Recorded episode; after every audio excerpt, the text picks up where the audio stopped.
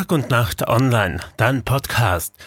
Ein 39 Jahre alte Autofahrerin aus Klagenfurt ist in der Nacht auf Mittwoch auf der Südautobahn in der Landeshauptstadt tödlich verunglückt. Sie prallte mit einem Auto aus unbekannter Ursache frontal gegen einen Aufpralldämpfer. Der Unfall ereignet sich gegen 23 Uhr im Bereich der Abfahrt Minimundus. Nach dem Anprall wurde das Fahrzeug auf die Überholspur geschleudert und kam quer zur Fahrbahn zum Stillstand.